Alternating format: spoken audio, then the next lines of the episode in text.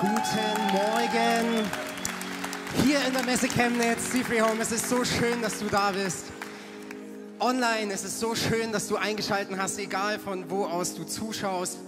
Mein Name ist Daniel Wiederenders.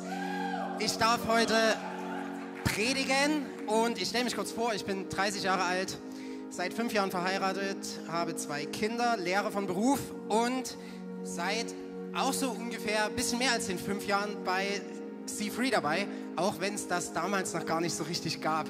Wir haben Thielmanns kennengelernt in Leipzig und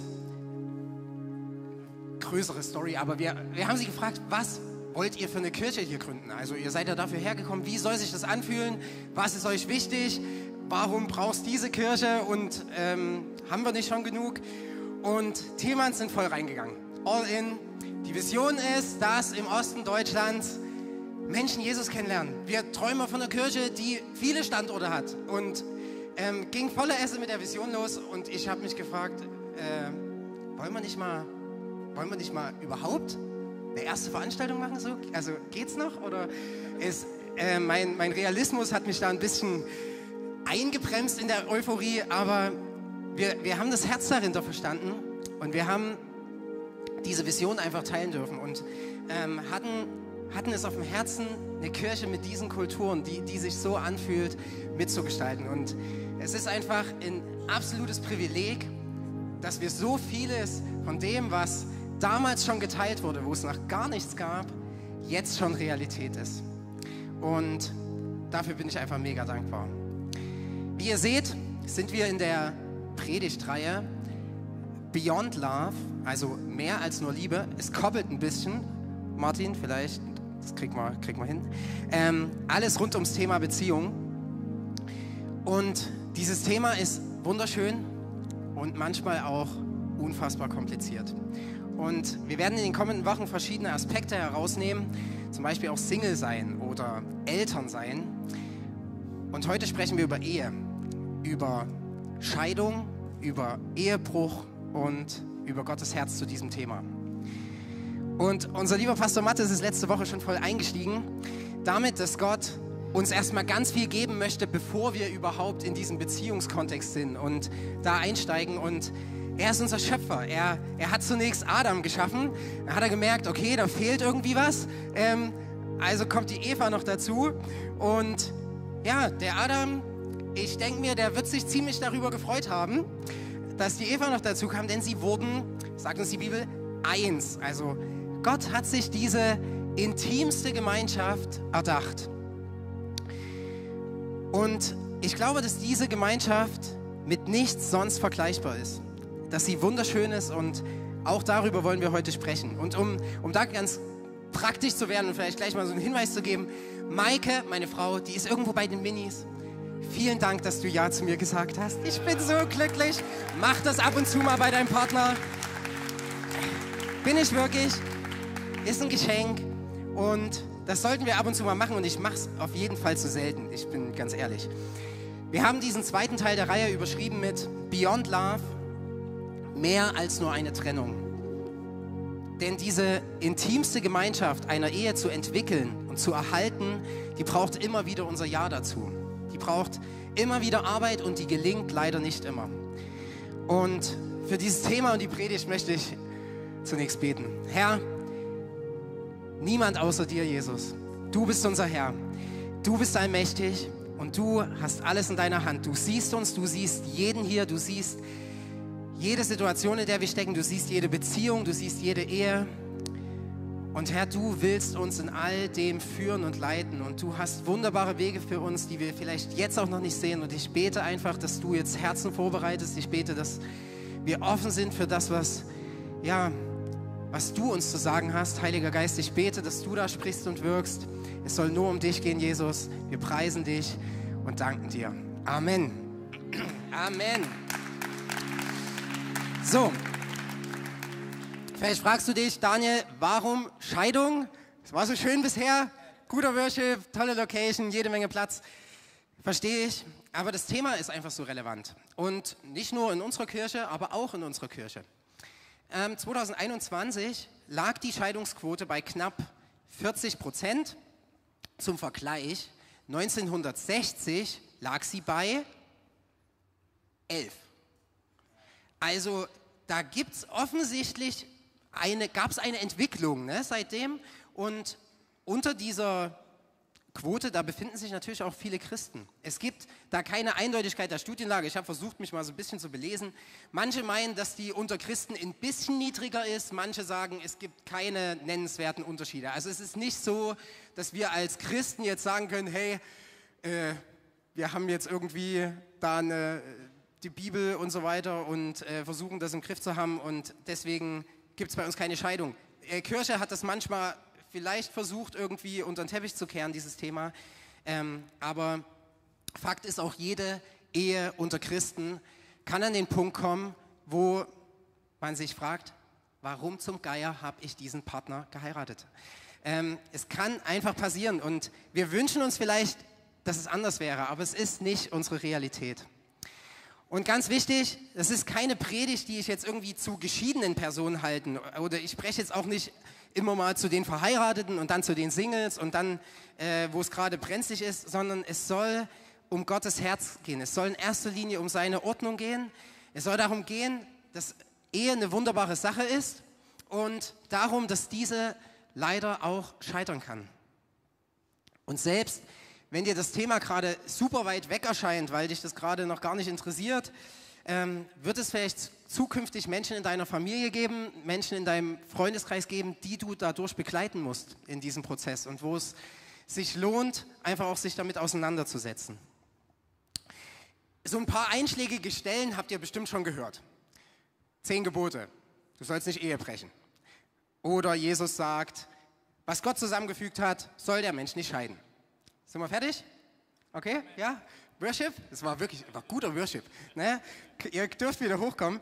Nee, Quatsch, es sind tolle Stellen, die uns auch eine klare Richtung vorgeben, aber jemand, dessen Ehe gerade gescheitert ist, den bringen wir damit wahrlich nicht voran. Ähm, das müssen wir auch sagen. Und deswegen wollen wir uns anschauen, was Gottes Wort zu diesem Thema sagt. Und vor allem ist es unser Wunsch, in solchen Situationen als Kirche auch zu helfen und Wege aufzuzeigen. Und deswegen welche Dinge liegen Gott denn grundsätzlich am Herzen? Ich habe überlegt, wenn ich mir die Bibel und all das, was da passiert ist, Gottes Geschichte mit seinem Volk und auch mit uns, wenn ich mir das anschaue, wie Gott da vorgeht, dann ist sein Wesen geprägt von Vergebung. Es ist geprägt von Liebe, von Annahme, von Versöhnung, aber auch von Klarheit, auch von Entscheidung. Also Gott schließt Bünde und und sein Wesen ist auch von Verantwortung und Verlässlichkeit geprägt. Sein Wort zählt. Gottes Herz ist meiner Ansicht nach nicht geprägt von Trennung, nicht von Egoismus, von Unvergebenheit. Gottes Herz ist, dass wir eine gesunde Gemeinschaft haben, oder? Und ich glaube aber, dass wenn das der Maßstab ist, dass klar wird, dass wir alle Sünder sind und dass wir in bestimmten Punkten da nicht an das Herz Gottes kommen, weil wir da einfach versagen werden und weil wir ähm, Dinge tun, die nicht seinem Willen für uns entsprechen. Das heißt, nicht erst ein Ehebruch trennt uns vom Herzen Gottes. Es sind ganz viele andere Dinge, die uns, die uns von Gottes Herz trennen. Und ähm, wir sind hier, um seine Pläne gemeinsam auch besser zu verstehen. Und wir sind nicht perfekt, das werden wir auch nicht. Aber, und das ist eine Perspektive, die ich unbedingt reinbringen möchte, wir haben einen gnädigen und mächtigen Gott, der uns mehr verändern kann, als wir uns vorstellen können. Amen. Wir haben einen mächtigen Gott, der uns mehr verändern kann, als wir uns vorstellen. Hat das jemand erlebt? Also ich durfte das erleben. So gut. Ähm, und das müssen wir immer, immer so ein bisschen im Hinterkopf behalten bei dem Thema. Wir schauen uns gleich zum Anfang mal ganz verschiedene wesentliche Stellen an, die irgendwie einen Rahmen zu dem Thema geben. 2. Mose 20, du sollst nicht Ehe brechen. Eines der zehn Gebote, wie du auch nicht töten, stehlen, lügen sollst, sollst du auch nicht Ehe brechen. So eine, so eine Basis, Basisgrundregel, ne, die Gott dem äh, Volk Israel gibt. In Vers 17 geht es weiter, du sollst nicht begehren die Frau deines Nächsten. Also es heißt, du sollst den Bund der Ehe auch wirklich achten.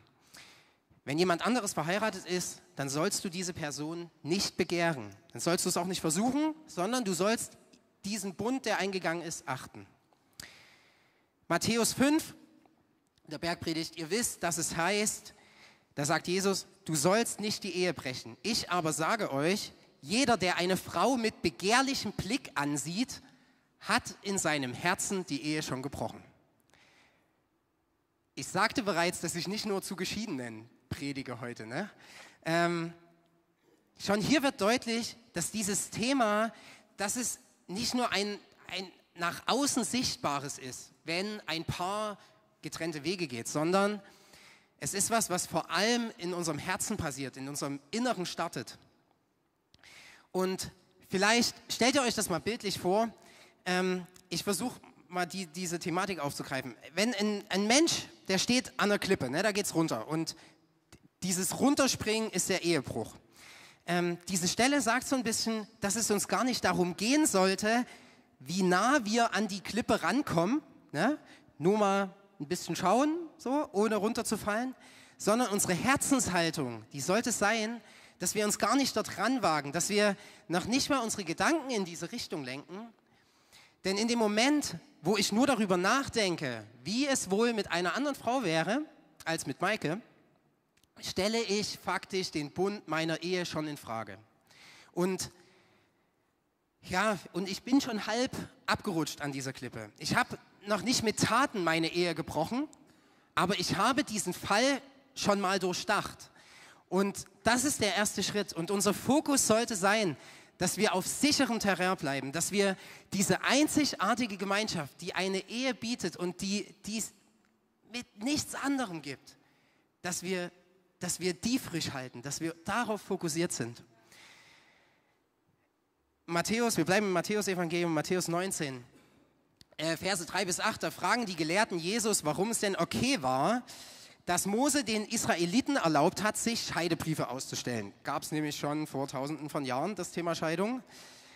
Und äh, sie diskutieren los und Jesus gab ihnen zur Antwort, nur wegen eurer Uneinsichtigkeit hat Mose euch erlaubt, euch von euren Frauen zu scheiden. Am Anfang jedoch war es nicht so. Andere Übersetzungen sagen, wegen der Härte eures Herzens hat Mose es euch erlaubt. Wir glauben, dass Gott Mann und Frau füreinander geschaffen hat und dass in dieser Gemeinschaft der Ehe die beiden eins werden, eine Einheit. Das ist die, die Schöpfungsordnung. Und Jesus stellt grundlegend fest, dass diese Einheit erstmal nicht geschieden werden soll. Die Praxis sah aber auch damals schon anders aus und hier wird quasi diese Scheidungsordnung im Volk Israel angesprochen die Jesus natürlich bekannt ist. Und er geht auch darauf ein und benennt aber den Grund, warum diese Notordnung eingesetzt wurde. Wegen der harten Herzen der Person. Es gab da einen Entscheidungsbrief, den äh, gab es vor allem zum Schutz der Rechte der Frau. ansonsten hätte die Frau damals mittellos auf der Straße gesessen. Und ich nenne es Notordnung deshalb, weil diese Notordnung der Scheidung quasi schlimmeres Leid verhindert hätte, als wenn die Frau einfach auf der Straße gesessen hätte. Und ähm, es war damals so eine Diskussion in dem Kontext dieser Stelle, ähm, was denn ein ausreichender Scheidungsgrund ist, denn der Wortlaut war, wenn der Mann etwas Anstößiges findet und ähm, man geht davon aus, dass wenn der Mann damals ausreichend darlegen konnte, dass die Frau nicht kochen konnte, im Zweifel der Rabbi das schon geschieden hat. Ne? Ähm, und mit dieser Praxis räumt Jesus auf. Ist kein Witz, leider. Ähm, ne? Aber diese, das war diese Diskussion da. Mit dieser Praxis räumt Jesus da auf. Und weiter heißt es, und da kommt die erste biblische Ausnahme ins Spiel, ich sage euch, wer sich von seiner Frau scheidet und eine andere heiratet, es sei denn, seine Frau ist ihm untreu geworden, der begeht Ehebruch. Wenn ein Partner untreu war, wurde seitens dieser Person die Ehe schon gebrochen. Und wenn sich dann der Partner scheiden lässt, dann sagt Jesus, ist es aus dessen Sicht quasi kein Ehebruch, die ist schon gebrochen und es ist ein legitimer Scheidungsgrund. Und vielleicht hast du dich auch mit dem Thema, also das ist gar nicht schlecht, noch gar nicht befasst. Ähm, aber wir gehen mal ganz kurz auf diese Begriffe ein. Die, die Scheidung ist die, die rechtliche Trennung oder Auflösung einer Ehe. Und Ehebruch, was jetzt auch biblisch hier in den verschiedenen Stellen ist, ist quasi die, der, der Treuebruch innerhalb einer Ehe. Also der ist final dann in einer anderen Beziehung sichtbar. Ähm, oder, Matthäus 5 haben wir eben angeguckt, ähm, wenn man eine Frau nur begehrend ansieht. Ne? Ähm, also Jesus legt da die Latte noch einen ganzen Zacken höher. Wichtig ist aber, Scheidung ist nicht gleich Ehebruch. Es ist eng verwoben, aber es ist nicht das Gleiche. Also als Geschiedener hat man dieser Aussage nach nicht automatisch die Ehe gebrochen, sondern wenn man dann einen anderen Partner hat. Und aber auch andersrum, ein Ehebruch zieht nicht automatisch eine Scheidung nach sich. Ein Ehebruch, und Gott sei Dank ähm, kennen wir auch Fälle, wo, wo wir das schon erleben durften, kann auch vergeben werden und eine Ehe kann wiederhergestellt werden, wenn das beide Partner wollen. Ansonsten wird es schwierig. Aber es ist möglich. 1. Korinther 7, jetzt gehen wir zu Paulus. Äh, der greift das Thema ähm, bei den Korinthern auch nochmal auf ähm, und geht auf eine zweite Ausnahme, die konkret biblisch genannt wird, ein, nämlich Vers 15. Ähm, wenn sich der ungläubige Partner jedoch scheiden lassen will, mag er es tun. Der gläubige Mann oder die gläubige Frau ist in diesem Fall nicht verpflichtet, an der Ehe festzuhalten. Denkt daran, dass Gott euch zu einem Leben in Frieden berufen hat. Das rät er den Korinthern. Und damit wichtet Paulus aus meiner Sicht diese persönliche Gottesbeziehung höher als die Ehe. Und auch hier ist es aber kein Muss oder der Partner sollte, sondern nur, wenn der ungläubige Partner es möchte. Das ist der Ratschlag, den Paulus gibt. Johannes 8, ihr merkt, ich habe viele Bibelstellen, aber ich versuche damit einfach so einen Rahmen erstmal zu schaffen. Äh, ganz kurz, über jede dieser Stellen könnten wir eine komplette Predigt halten und uns super dazu ins Detail gehen und jeden Aspekt und jeden möglichen Fall anschauen. Schaffen wir heute nicht. Sorry, wenn du das erwartet hast. Johannes 8, 3 bis 11.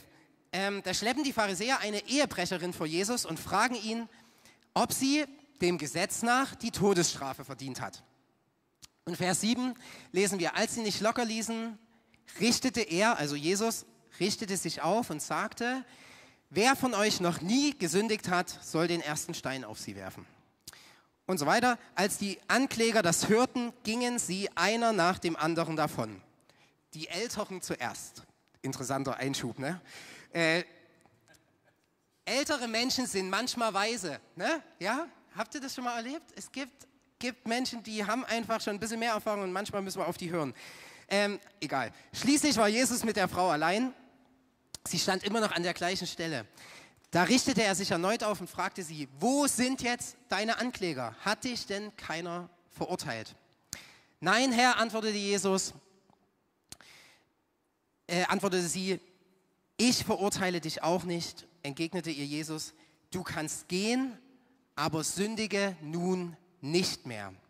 Du kannst gehen, aber sündige nun nicht mehr. Und ich finde, dass diese Stelle so unfassbar gut Gottes Herz zu diesem Thema beschreibt. Jesus diskutiert nicht mit ihr, was genau passiert ist, oder zumindest ist es nicht überliefert, ähm, ob das jetzt nun Ehebruch war oder nicht. Und Jesus sagt aber auch nicht halb so wild, war es das erste Mal oder so. Ne? Er benennt die Sünde. Er benennt die Sünde, aber ihm ist mehr daran gelegen, die Menschen zurück in die göttliche Ordnung zu führen. Ihm ist mehr daran gelegen, diese Frau zurück in die göttliche Ordnung zu führen, sündige nicht mehr, als sie zu verurteilen. Wir haben ein, ja, und das ist so schön.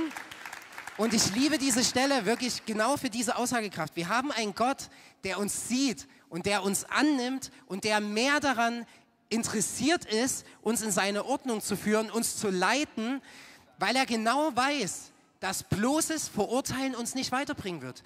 Und Church, manchmal, ich bin auch ein Stück weit so aufgewachsen, dass das so ein, so ein Tabuthema war. Manchmal hat Kirche irgendwie so dieses Geschmäckle, dass, dass Scheidung, dass es das nicht gibt. Ne? Also, dass da Trennung, das, das es nicht und äh, da müsst ihr euch ein bisschen zusammenreißen, so ungefähr. Wenn wir geschiedene Menschen verurteilen, dann machen wir ein zweites Klasse-Christentum auf. Das steht uns überhaupt nicht zu. Da, absolut nicht. Das, das können wir nicht bringen und das sagt diese Stelle. Wir können maximal, und das sollten wir, gemeinsam identifizieren, was uns von Gottes Herz trennt. Wir können darin wachsen. Wir können ähm, diese Dinge angehen. Wir können einander vergeben.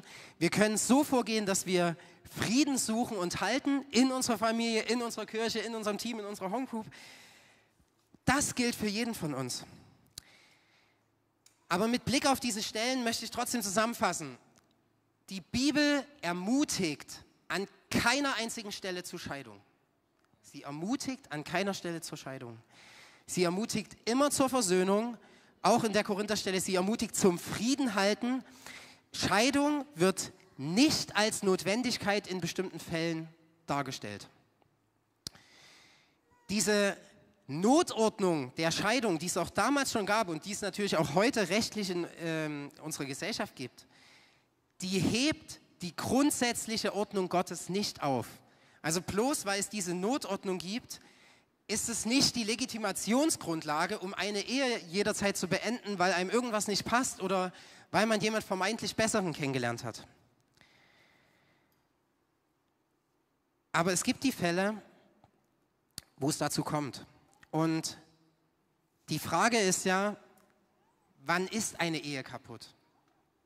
Wann ist keine Hoffnung mehr? Wann kann sie nicht wiederhergestellt werden? Ich glaube, diese Frage können wir pauschal nicht beantworten. Es sind immer Einzelfälle, es ist immer komplex. Ist es, wenn Gewalt im Spiel war? Ist es, wenn wirklich klar ist, dass die Ehe auch real in Taten gebrochen wurde? Ist es, wenn Ehe einfach überhaupt nicht gelebt wird, man sich nichts mehr zu sagen hat, man einfach nur noch nebeneinander herlebt. Wann ist eine Ehe kaputt?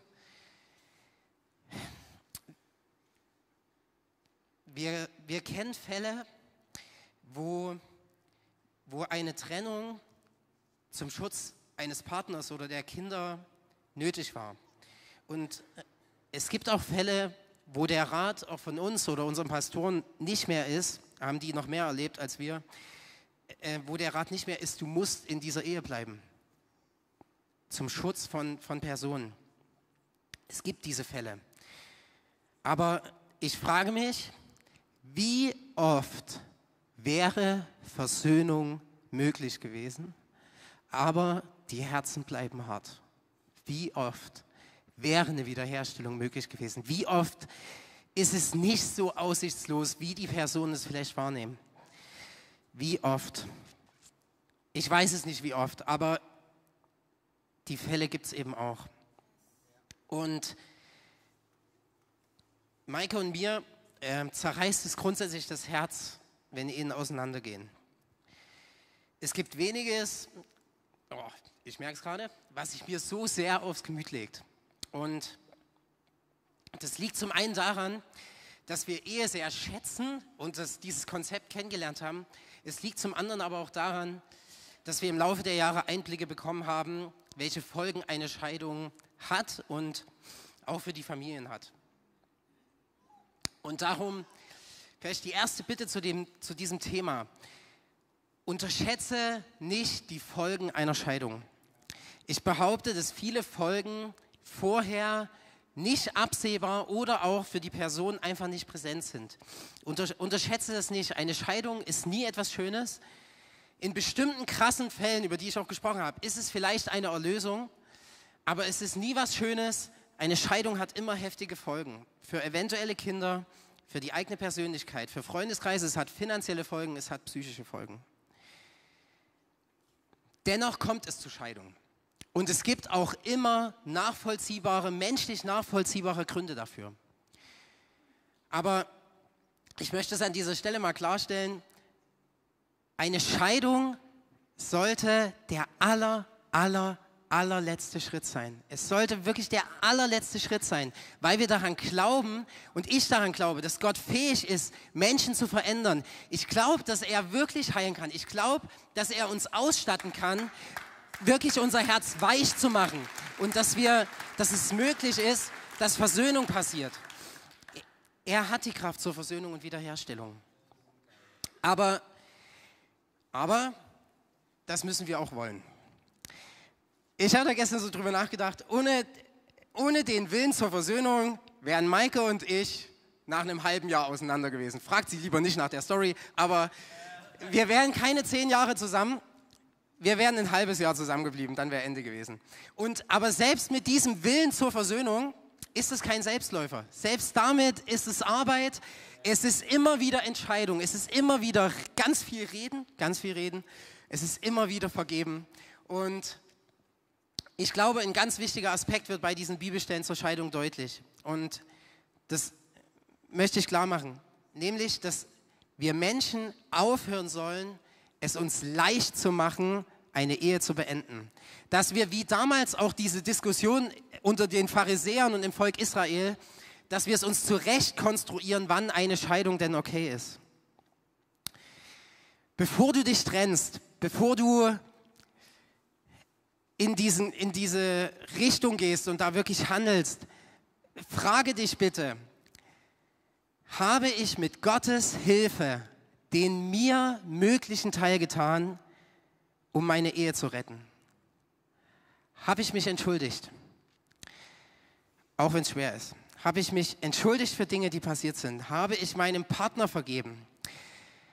Vielleicht hilft es dir, dass du dich daran erinnerst, warum ihr überhaupt in die Ehe gestartet seid oder welche Herausforderungen ihr gemeistert habt oder wie eure Ehe vielleicht vor einigen Jahren noch war. Vielleicht hilft das. Aber selbst wenn du sagst, Daniel, glaub mir, das geht schon lang, ich habe mir das alles durch den Kopf gehen lassen, ich, ich habe es versucht, es ist vorbei. Handelst du in diesem Prozess dann trotzdem nach den Maßstäben und der Ordnung Gottes. Handelst du in diesem Prozess der Trennung und der Scheidung nach Gottes Maßstäben? Oder handelt unser Stolz, handelt unsere Unvergebenheit und handelt unser Verletztsein?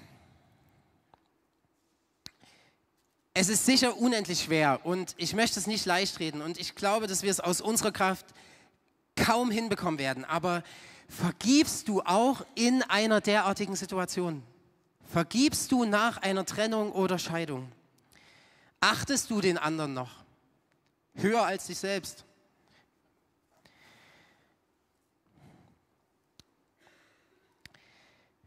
Es ist herausfordernd, ich weiß. Ähm, aber ich möchte es nochmal zusammenfassen, wo ich heute unbedingt hin möchte. Und es sind so drei wesentliche Punkte, die uns den Rahmen geben sollen, ohne dass wir jetzt super in Detailfälle gehen. Church, wir sollten unbedingt begreifen, dass wir ohne Gott alle Sünder sind. Ohne Jesus sind wir alle Sünder, sind wir alle von Gott getrennt und es ist egal, ob du verheiratet oder geschieden bist oder was auch immer. Ohne Jesus sind wir vor Gott alle Sünder. Zweitens, wenn wir Gottes Wort und sein Wesen anschauen, dann entspricht Scheidung grundsätzlich nicht dem Willen Gottes. Es ist eine Notordnung. Es ist nicht das Mittel der Wahl, weil mir gerade was nicht mehr an meinen Partner passt. Und drittens, und da wünsche ich mir, dass das der wichtigste Punkt heute ist, Vergebung, Annahme, ein ehrliches Eingeständnis von Schuld und Umkehr haben eine unvorstellbar große Kraft bis hin zur Wiederherstellung einer kaputten Ehe. Und ich will daran glauben, dass das heute noch passiert. Und wir durften es schon erleben. Und deswegen haben wir die Kraft, haben wir die Kraft, auch in so einer Situation nach Gottes Herz miteinander umzugehen. Haben wir die Kraft, uns zu versöhnen, unser Herz wieder weich zu machen und da zur Ruhe zu finden zu fragen, was Gottes Herz in, in dem ist und uns von ihm ausstatten zu lassen. Das wünsche ich mir so sehr. Und einige praktische Hinweise ähm, zum Ende der Predigt. Oder zum, zum letzten Drittel, sage ich mal. Ähm, erstens, Konflikte in einer Ehe sind okay. Ähm, also ich möchte dich wirklich ermutigen und wenn du, du bist vielleicht viel länger als ich verheiratet und weißt viel besser, wovon ich rede, ähm, Streit ist nicht der Endpunkt einer Beziehung. Maike und ich streiten auch, immer mal wieder. Ähm, manchmal geht es nur um den Geschirrspüler. Manchmal wollte Maike mich ganz real auf den Mond schießen. Fragst dich aber auch nicht nach der Story. Aber ähm, das war so. Es hilft, eine funktionierende Streitkultur zu entwickeln. Also sich wirklich zu überlegen, wie streiten wir miteinander, wie diskutieren wir, wie, wie sind wir da drauf, was funktioniert. Und ich glaube, wir müssen auch lernen, nee, nicht, ich glaube, das, das steht eigentlich fest, wir müssen lernen, mit ein paar Macken des anderen zu leben. Und im besten Fall können wir drüber lachen irgendwann, ähm, aber wenn wir das lernen, hilft uns das ungemein so im, im Alltäglichen. Zweitens, sucht euch gemeinsam Hilfe. Ist ein Rat, den ich äh, auch äh, hier von jemand aus der Church bekommen habe. Sucht euch gemeinsam Hilfe. Nicht Gleichgesinnte, die euch in, in eurem Frust und in dem, was euch gerade nervt, bestärken, sondern sucht euch gemeinsam Hilfe. Wir werden am 1. Juli als Kirche ein Ehe-Retreat veranstalten. Einen ganzen Tag, wo es darum geht, sich in Ehe zu investieren, Ehe frisch zu halten. Darüber hinaus gibt es gute Beratungsstellen, es gibt super Wochenendseminare, es gibt Paarbegleitung. Ähm, ah, da kann man auch entspannt hier in Kirche was vermitteln. Es gibt Leute, die das auf dem Herzen haben. Bevor ihr euch trennt, noch ein anderer cooler Tipp, den ich gekriegt habe im Austausch über das Thema. Betet einmal gemeinsam.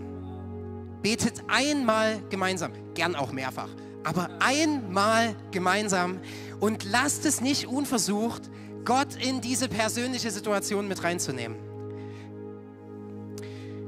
Praktisch ist äh, an Paare, die vielleicht schon geschieden sind.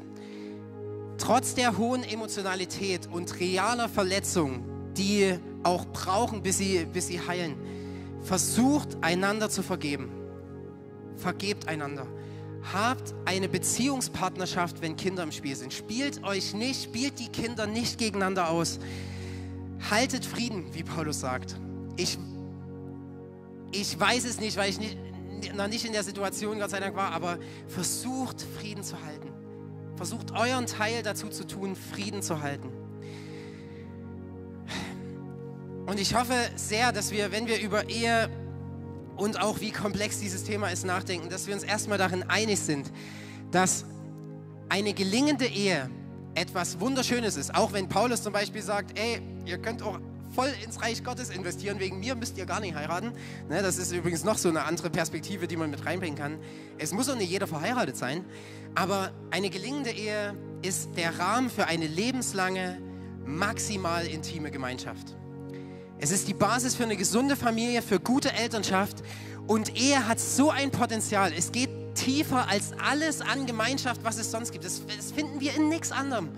Und deswegen ist es aber auch der Punkt, wo wir, wo es maximal persönlich ist, wo wir super angreifbar sind und wo auch ganz viel kaputt gehen kann. Aber Ehe ist der Rahmen, den Gott für seine Schöpfung von Mann und Frau eingesetzt hat. Und ich weiß, dass unsere heutige Gesellschaft das an vielen Stellen nicht so sieht.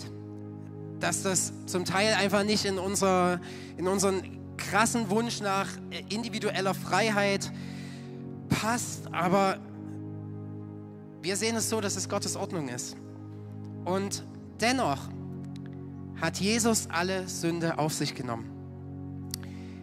Er verurteilt die Ehebrecherin nicht. Er sagt, sündige hinfort nicht mehr. Jesus schenkt einen Neuanfang. Dieser Frau einen Neuanfang. Er hat ihr, je nachdem, wie man es interpretieren möchte, vielleicht das Leben gerettet. Ähm, er schenkt einen Neuanfang. Und der ist vollkommen unabhängig von unserem Beziehungsstatus. Und ich bete so sehr, dass wenn dieses Thema gerade brandaktuell für dich ist, dass es einen Neuanfang für deine Ehe gibt. Dass es einen Neuanfang für deine Ehe gibt. Auch online, egal wo du zuschaust. Ich bete, dass es einen Neuanfang für deine Ehe gibt, wenn das für dich gerade dran ist. Und in dieser Kirche gibt es Menschen, die jahrelang für ihre Ehe gebetet haben, die durchgehalten haben, obwohl es wenig Perspektiven gab, obwohl es kaum irgendwie ein Voran gab obwohl es kein gemeinsames Glaubensleben gab. Es gibt Menschen hier, die mit Freunden gemeinsam gebetet haben, dass da irgendein Fortschritt, wieder irgendeine Annäherung reinkommt. Und dann kam, kam ein klärendes Gespräch. Und Es wurde weitergebetet. Es wurde sich immer wieder für die Ehe entschieden. Zum Teil auch erstmal nur von einer Person. Und dann kam noch ein versöhnendes Gespräch. Und, und es kam wieder Hoffnung auf. Das, das Zusammenleben hat sich wieder entwickelt. Es kam wieder mehr Wärme rein. Und Paare haben auch nach langer Beziehung und Familie wieder zusammengefunden. Selbst wenn sie faktisch nicht geschieden waren oder es auch gar kein, es muss gar nicht immer irgendwie zu Scheidung und Ehebruch kommen. Wir können uns auch einfach ganz weit auseinanderleben und faktisch keine gesunde Ehe mehr führen. Ich weiß, es klappt nicht immer. Aber wenn, könnte ich wirklich vor Freude heulen, weil die Alternativen zu dieser Entwicklung einfach übel sind. Oft sind Kinder im Spiel, für die bricht eine Welt zusammen. Es ist aus so viel Frust und Ärger dabei, dieses gemeinsame Leben wieder auseinander zu klamüsern. Ich bete für einen Neuanfang in deiner Ehe, wenn du das bist. Und wenn du heiraten möchtest, das noch gar nicht dein Thema ist, dann wünsche ich dir so sehr, dass Gott die Basis eurer Ehe ist. Ich, das ist was, das habe ich schon erlebt, kann ich euch so viel Mut machen, ähm, Gott die Basis eurer Ehe zu machen. Ich mache euch auch Mut, dass diese Entscheidung gut überlegt ist. Es ist okay, wenn eine Paarbeziehung nicht in die Ehe führt. Wir haben eine Zeit der Beziehung und eine Zeit der Verlobung und es muss nicht jede Beziehung, die irgendwie mal entstanden ist, in die Ehe führen. Wir dürfen das prüfen, das ist okay. Wenn du verheiratet bist, dann wünsche ich dir so sehr, dass ihr an eurer Ehe arbeiten könnt. Dass ihr über alles reden könnt. Ich wünsche euch, dass ihr übrigens biblisch guten und regelmäßigen Sex habt. Voll biblisch. Wünsche ich euch. Das hilft. Ich erkläre auch gleich warum. Ähm, ich wünsche euch, dass ihr einander Dinge vergeben könnt. Ich wünsche euch, dass ihr, dass ihr eine, eine gute Streitkultur habt, dass ihr miteinander reden könnt. Ähm, und ich wünsche euch, und das ist dieses geniale, einzigartige an der Ehe, dass man seelisch, wenn man mit Gott unterwegs ist, geistlich und körperlich eine Einheit ist. Wir werden eins, das gibt es mit nichts anderem. Diese Gemeinschaft ist mit nichts auf der Welt vergleichbar. Und wenn es aber gerade richtig schwierig bei dir ist und du überlegst, ob deine Ehe noch zu retten ist, dann fang an zu beten. Fang an zu beten. Fang an mit, mit kleinen Schritten. Fang an, Dinge zu vergeben, Gott abzugeben. Selbst wenn dein, wenn dein Gegenüber noch nicht darum gebeten hat. Es ist noch keine Versöhnung. Es ist erstmal dein Schritt in der Vergebung. Fang an damit. Tu alles, was dir möglich ist, um eure Ehe zu retten. Wenn du getrennt oder geschieden bist, dann wünsche ich dir, dass du wunderbare Menschen um dich hast, die dich unterstützen. Ich wünsche dir, dass es trotz der Scheidung zur Versöhnung kommt und man sich vergibt. Und ich wünsche dir, wie Paulus uns dazu auffordert, dass du Frieden in all dem findest. Und ich bin so dankbar, dass wir Zugang zu einem Frieden haben, den die Welt uns nicht bieten kann, sondern, wie wir es vorhin gesungen haben, nur die Gemeinschaft mit unserem Herrn Jesus Christus. Und ich bitte dich an der Stelle, Gottes Kraft, die er dir schenken kann, nicht zu limitieren. Es gibt Menschen, die haben zweimal geheiratet. Nach Ehebruch, nach Scheidung, haben sie wieder geheiratet. Die haben wieder zueinander gefunden. Wir kennen Fälle davon. Es ist nichts, was ich mir ausdenke. Gottes Kraft in all dem ist größer, als wir uns vorstellen können. Und daran wollen wir glauben. Und, und in diesem Wissen wollen wir vorangehen. Und das wünschen wir uns für die Ehen, die hier vertreten sind. Und ich möchte dich bitten, zum Abschluss gemeinsam aufzustehen, wenn es dir möglich ist.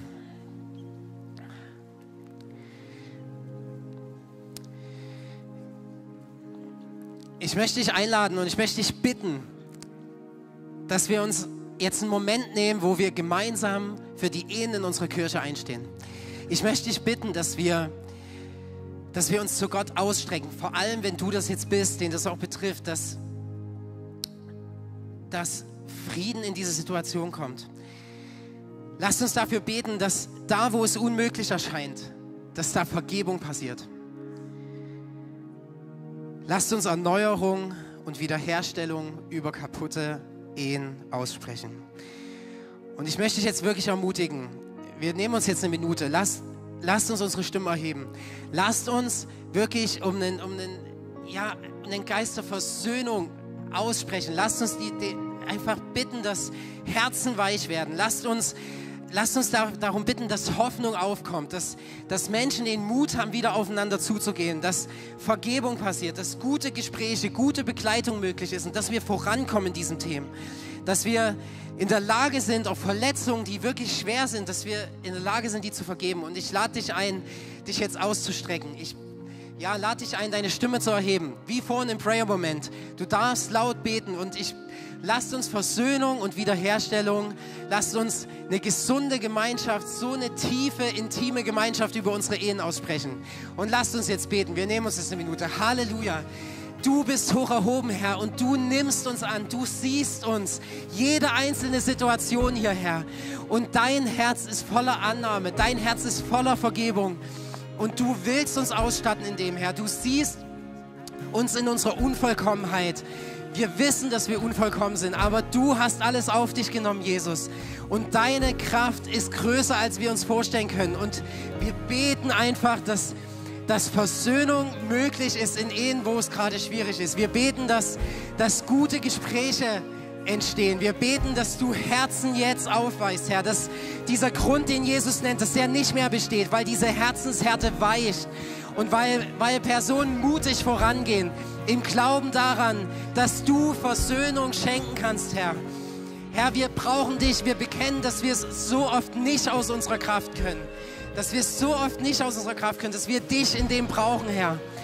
Und ich bete, dass du jetzt äh, jeden Einzelnen hier berührst, egal in welcher Situation es oder wie ihn dieses Thema berührt. Ich bete, dass du mit deinem Heiligen Geist kommst und dass du uns verstehen lässt, was für eine Liebe, was für eine Annahme du schenkst, Jesus. Und dass wir aus dieser Kraft heraus einfach anders vorangehen können, anders in unseren Beziehungen agieren können, weil du wunderbar bist, weil, weil wir aus dir heraus einen Frieden haben, eine Freiheit haben eine Vergebungskraft ziehen können, die größer ist als das, was die Welt kennt. Und deswegen bete ich, dass die Scheidungsquote unter Christen eine andere ist. Ich bete, Herr, dass du jetzt wirklich wirkst. Ich bete, dass du jetzt an Herzen arbeitest, dass du ganz persönlich sprichst. Und ich bete um nichts weniger, Herr, als dass Ehen wiederhergestellt sind, die gerade im Zerbruch sind, Herr. Ich bete, dass du das wirkst und dass du uns ausstattest dafür, immer wieder für unsere Ehen zu kämpfen, dass du uns gute einfach gute Unterstützungssysteme gibst, dass wir uns da gegenseitig tragen, Herr. Halleluja. Halleluja. Deine Wege sind größer als unsere. Du hast einen Weg, diese Berge vor uns zu versetzen, Herr. Und wir wollen da im Glauben vorangehen. Wir wollen im Glauben vorangehen. Amen. Amen. Und Ehe Scheidung, Single, Eltern, hin oder her. Vielleicht hat dich das jetzt gar nicht so betroffen und ähm, es beschäftigt dich gar nicht so sehr, wie mal deine zukünftige Ehe wird oder was auch immer. Oder du kommst in der super klar, aber du merkst, dass du überhaupt erstmal erst eine Beziehung zu diesem Jesus brauchst, von dem wir heute gesungen haben. Ich habe vorhin habe ich überlegt, ob wir den den Aufruf gleich im Worship machen sollten. Ähm, wir glauben daran, dass Jesus der Sohn Gottes ist. Wir glauben daran, dass er lebt.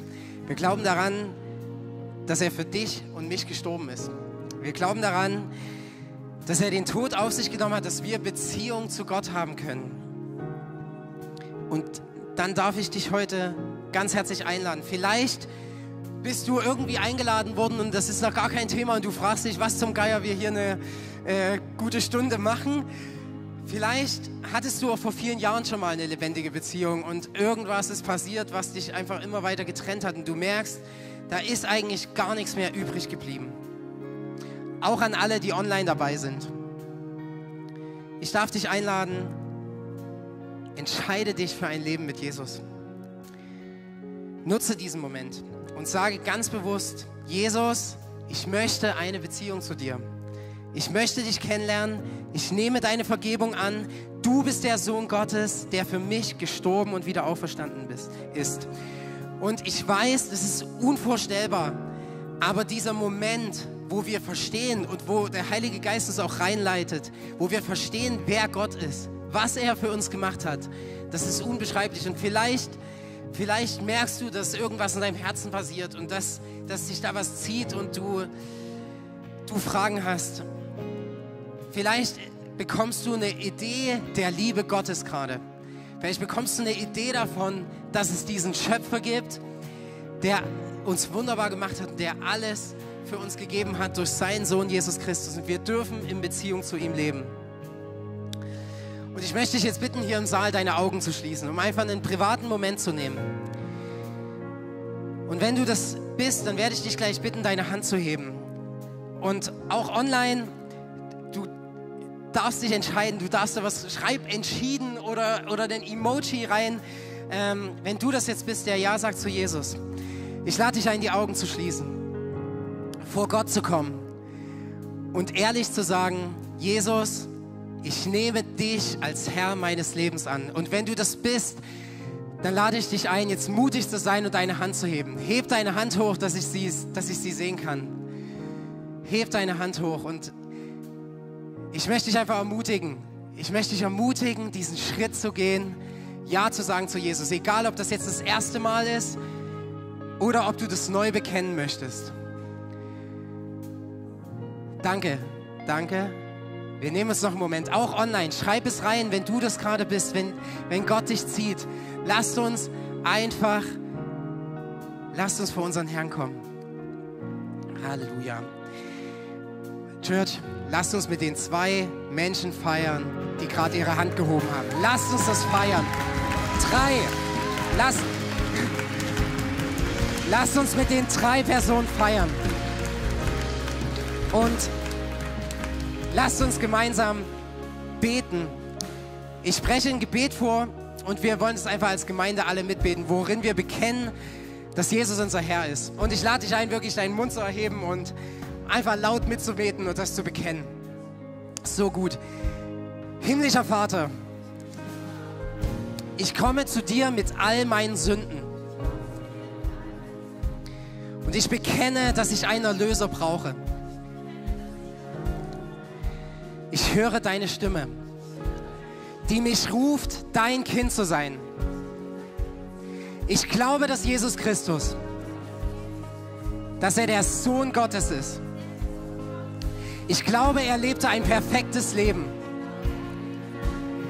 Und ich glaube, er starb einen Sündertod. Ich glaube, dass er wieder auferstanden ist, um mir Leben zu geben. Und ich lege meinen Glauben in Jesus Christus. Mir ist vergeben. Ich bin erneuert. Das ist mein Neuanfang in Jesus Christus. Und in Jesu Namen beten wir. Amen.